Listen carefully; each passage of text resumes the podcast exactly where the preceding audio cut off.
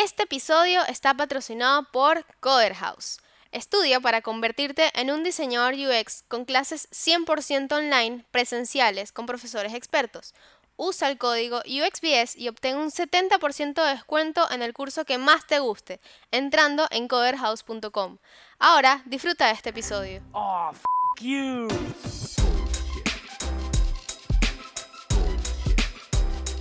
Bullshit, bullshit.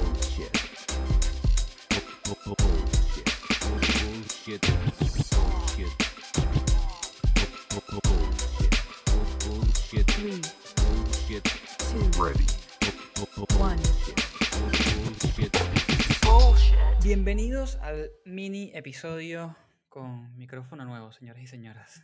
Este, bueno, básicamente, como ya saben, los mini episodios eh, duran 15 minutos, así que es así como poca información, o mejor dicho, mucha información comprimida en un espacio. La idea es que salgan de acá con, con algo accionable y que puedan seguir investigando o que por ahí les complemente información que ya sabían y les quede valor en las manos. Entonces, hoy les traigo un tema muy interesante, que es un tema que ya yo sabía, pero me tocó investigar un poco más por cosas que estoy haciendo. Y dije, ¿sabes qué? Yo voy a contar de esto porque no solamente me parece útil, sino que está demasiado cool poder ir contando eh, cosas que me pasan semana a semana. Bueno, resulta ser que estoy haciendo un documento de UX con unas buenas prácticas de e-commerce, específicamente de e-commerce y todo esto. Y nada, primero hice todo como que las cosas básicas que tiene que tener la home, la página de producto, bla, bla, bla, todo eso, pero eventualmente dije, bueno, ok, ya está lo básico, ahora vámonos un poquito más hacia adentro. Y dije, ok, comencemos explicando los patrones de lectura. Eh, y este documento lo va a ver UXers, lo, lo van a ver eh, desarrolladores, lo van a ver otras personas, ¿no? Entonces, explicar estas cosas es necesario porque por ahí la persona no lo sabe, o sí lo sabe pero poquito, o no lo domina al mismo nivel que uno. Entonces me parece importante hablar de los patrones de lectura. Entonces, obviamente, ¿dónde me fui? A la página de Norman Group y caí en el, en el hueco, en el hueco de la información de, de los, de los patrones de lectura de texto específicamente, ¿no? Entonces, me pareció muy interesante hacerles como un resumen de los patrones de lectura y que entendieran cuáles hay disponibles, o por lo menos los más famosos, los más comunes, porque no pueden ser famosos, son comunes, em, y que se den cuenta dónde los están usando ustedes o dónde sus usuarios los están usando y cómo pueden aprovechar esta información. Entonces, básicamente, eh, Norman Group nos explica que hay cuatro patrones eh, básicos, ¿no? Obviamente hay más, como el de zigzag, pero los cuatro patrones básicos son patrón en F, después está spotter pattern, que es eh, patrón en puntitos, básicamente, layer cake pattern, que es eh, como patrón de torta, que es como por capas, y después está commitment pattern, que es eh, cuando alguien está como que se decidió por leer algo, básicamente, ¿no? Entonces, F, puntitos, torta y deci- decisión de lectura. Esos están en orden de... em, o sea, porque ¿qué pasa? Todos estos patrones existen, ¿no? Pero estos están en orden de efectividad. Entonces, el patrón más común de lectura que se da, por ejemplo, para explicarles a ustedes, es el patrón en F. El patrón en F se da básicamente porque el usuario no encuentra una jerarquía apropiada en la página web. ¿Qué significa esto? Por ejemplo, si yo me voy a Wikipedia y le quito todos los títulos y todos los subtítulos a esa página y me queda un montón de textos juntos, no va a poder tener una buena jerarquía, ¿cierto? Entonces, el patrón de lectura va a ser en F. Y cuando digo en F, por si acaso, si, si no han visto esto, googleenlo y es literalmente una F. La persona comienza leyendo de izquierda a derecha eh, hacia, y hacia abajo y cada vez va leyendo menos y por eso se va haciendo una F. A veces eh, también lo, conocen como el patrón en E y es porque se dan como, obviamente no es específicamente una F, se dan como deformidades, pero es la idea general. Un dato importante es que también se da en las culturas que la lectura es de derecha a izquierda, o sea, F invertida también existe. Bien, cuando nos vamos a Spotter Pattern, que es el de los puntos, eh, sería literalmente, esta, esta lectura se da cuando las personas están buscando un dato en específico. Les pongo un ejemplo. Vamos a suponer que estén investigando sobre una guerra o sobre una persona. y quieran saber, no sé, cuándo sacó un disco, o cuándo se murió, o cuándo comenzó la guerra, ustedes se van a meter en Wikipedia o en Google y cuando les presenten un montón de texto no lo van a leer completo. Porque eso es un dato importante. La gente en la web no lee completo. ¿Por qué no lee completo? Porque están tratando de ser lo más eficientes posibles con su tiempo. Y es una decisión tanto consciente como inconsciente. La persona está tratando de consumir la, menor cantidad de energía posible para eh, ganar información. Entonces, en este tipo de patrón que es de puntitos, la persona si quiere investigar una fecha de lo que sea y le presenta un montón de texto, él lo que va a hacer es buscar esas fechas. Entonces va a solamente leer datos numéricos. Eh, 1960, 1918, 1924, hasta que por fin consigue eh, y que, ah, mira, esta guerra comenzó en 1914, ¿entienden? Em, si fuese un disco, bueno, ah, ¿cuándo sacó el disco? Se van a, a discografía quizás y ahí comienzan a leer todas las fechas em, disponibles. Em, después, el siguiente patrón que está en la lista es el patrón de, el que les comenté de la torta, que es como por capas, y es un patrón que se da cuando hay mucho texto y está dividido por títulos y subtítulos. Entonces, obviamente en este caso, ¿qué es lo que va a hacer la persona? Y esto es algo que me parece súper interesante. La persona dice, bueno, ok, vamos a suponer que tenga eh, 10, 10 puntos por leer, ¿no? Largos, con mucho texto. Entonces, aún suponte un artículo que diga los 10 mejores lugares en Sudamérica para viajar. Eh, bueno, pero quizás no quiero leer los 10, déjame ver cuáles hay. Entonces comienzas a ver este en Perú, este en Colombia, este en tal lado, ok, ok, y algo te va a llamar. Ah, ok, mira, este en Bolivia.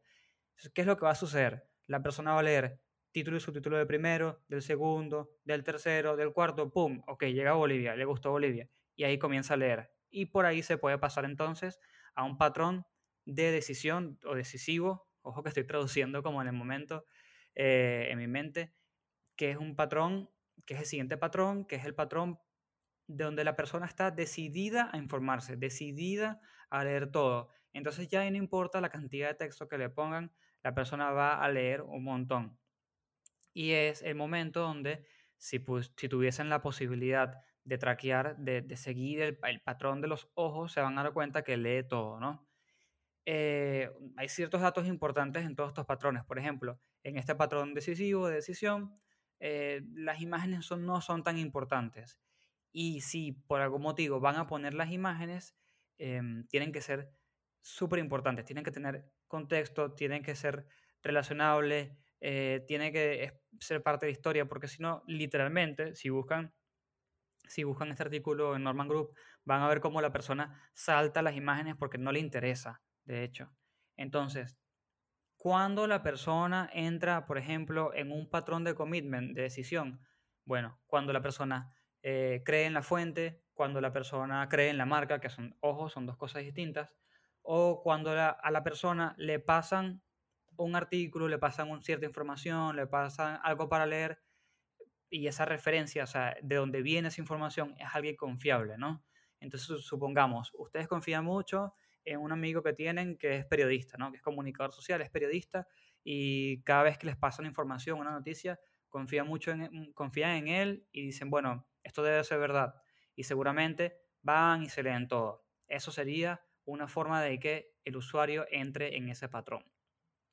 Ahora, hay algo muy interesante de, de los patrones de lectura, estaba revisando así como iba de tiempo, eh, que es lo siguiente, los patrones de lectura, si bien dije que, que van de peor a mejor, o sea, por ejemplo, el peor, vamos a repetir en caso que no hayan entendido, el, peor patrón es el patrón NF, después viene el patrón de puntitos, después el de la torta y después el decisivo, son patrones que cada uno se da debido a la información que hay adentro, debido al objetivo del usuario, debido a la forma como está arreglado todo adentro de la página web.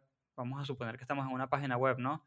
Eh, pero además de eso también está, de- está muy relacionado a la, a la jerarquía de la información. O sea, que si yo hice Wikipedia, yo diseñé Wikipedia, pero lo diseñé mal, entonces, eh, no sé, no hay muy buena jerarquía, no se divide muy bien las secciones, no se divide muy bien cuando algo termina, cuando algo comienza, no se divide muy bien los títulos, no se distinguen eh, eh, las listas, no se distinguen las tablas de comparación y todo esto, van a ver cómo páginas que deberían tener un patrón de lectura tienen otro patrón de lectura.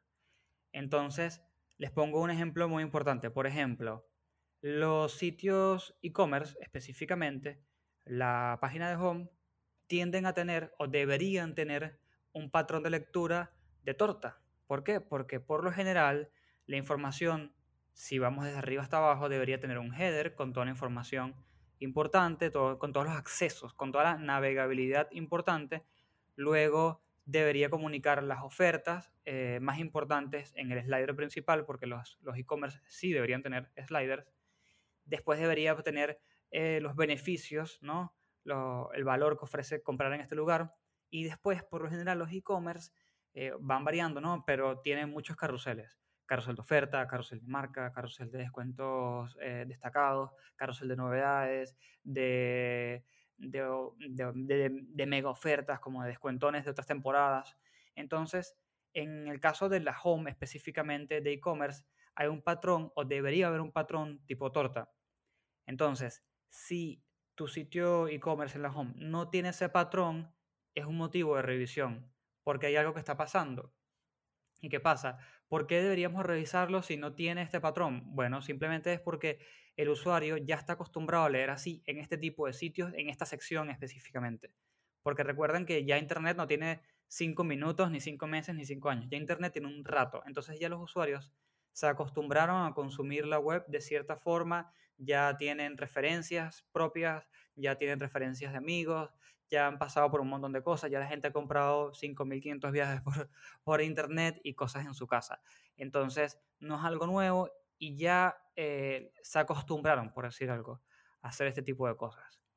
Entonces, les voy, a les voy a repasar por última vez los patrones que hablamos. F, el patrón en F, que también está el F invertido, que es cuando va de izquierda hacia abajo, de la izquierda hacia arriba, hacia abajo, ¿no? Y cada vez va leyendo menos. Y el invertido es exactamente lo mismo, pero de derecha a izquierda para los otros idiomas. El que está por puntos, que es el que busca datos importantes. El que está el patrón de torta, que es el que recién hablamos, que es por niveles, que por lo general eh, se da porque está leyendo títulos y a partir de allí decide si, cons- si consume más contenido. Y después está el patrón que, que ya viene con una decisión de lectura y, simplemente dice, bueno, listo, tengo que leer eh, esta información. Esos son los cuatro más importantes. Ahora, hay otros que no voy a hablar ahora, como por ejemplo el de zigzag. El de zigzag se da cuando la información tiene muchas imágenes y, y lo he visto mucho, por ejemplo, en páginas de servicios que digan, que digan, nuestros servicios son web, entonces un iconito a la derecha. Entonces cuando bajas a la siguiente fila, este diseño de logos, entonces un iconito de logo a la izquierda. Esa, esa, ese patrón que hace que el usuario se vaya moviendo por la página se llama zigzag y em, depende de lo que quieras hacer, puede ser muy positivo o puede ser muy negativo. Em, no sé si se me queda algo más importante por, por nombrarles, pero básicamente me parecía súper interesante que supieran este tema porque ya cuando uno sabe los patrones de lectura, dónde se dan, dónde deberían darse y dónde no deberían darse, ya a partir de allí uno puede diseñar, en el caso que hagas la parte visual, puedes diseñar acorde a eso, puedes diseñar acorde a lo que se espera, ¿no?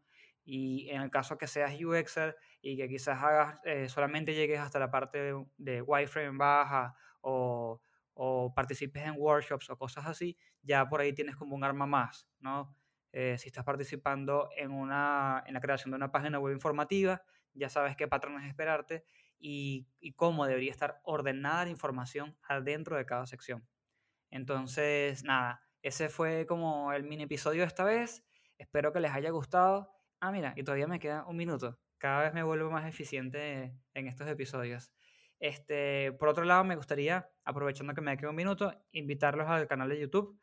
Todos los días estoy subiendo, todos los días no, todas las semanas estoy subiendo varios capítulos, eh, varios episodios de solamente audio, donde los, obviamente los meto en una playlist y todo, todo muy ordenadito eh, para hacer un colchón de episodios y eventualmente voy a comenzar a subir allí episodios con, con audio y la idea, o sea, lo ideal, lo ideal, en un mundo perfecto es que eventualmente allí presente workshops yo solo o con alguien más que sepa un tema que yo no sepa y, y quiera colaborar, bueno, ahí va a ser ese espacio donde por hacer remoto, presencial, ¿no? Dependiendo cómo esté la situación en el momento y dónde esté la persona y los horarios y todo esto.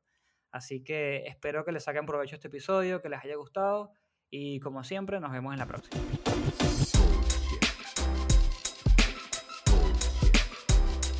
Bullshit. Bullshit.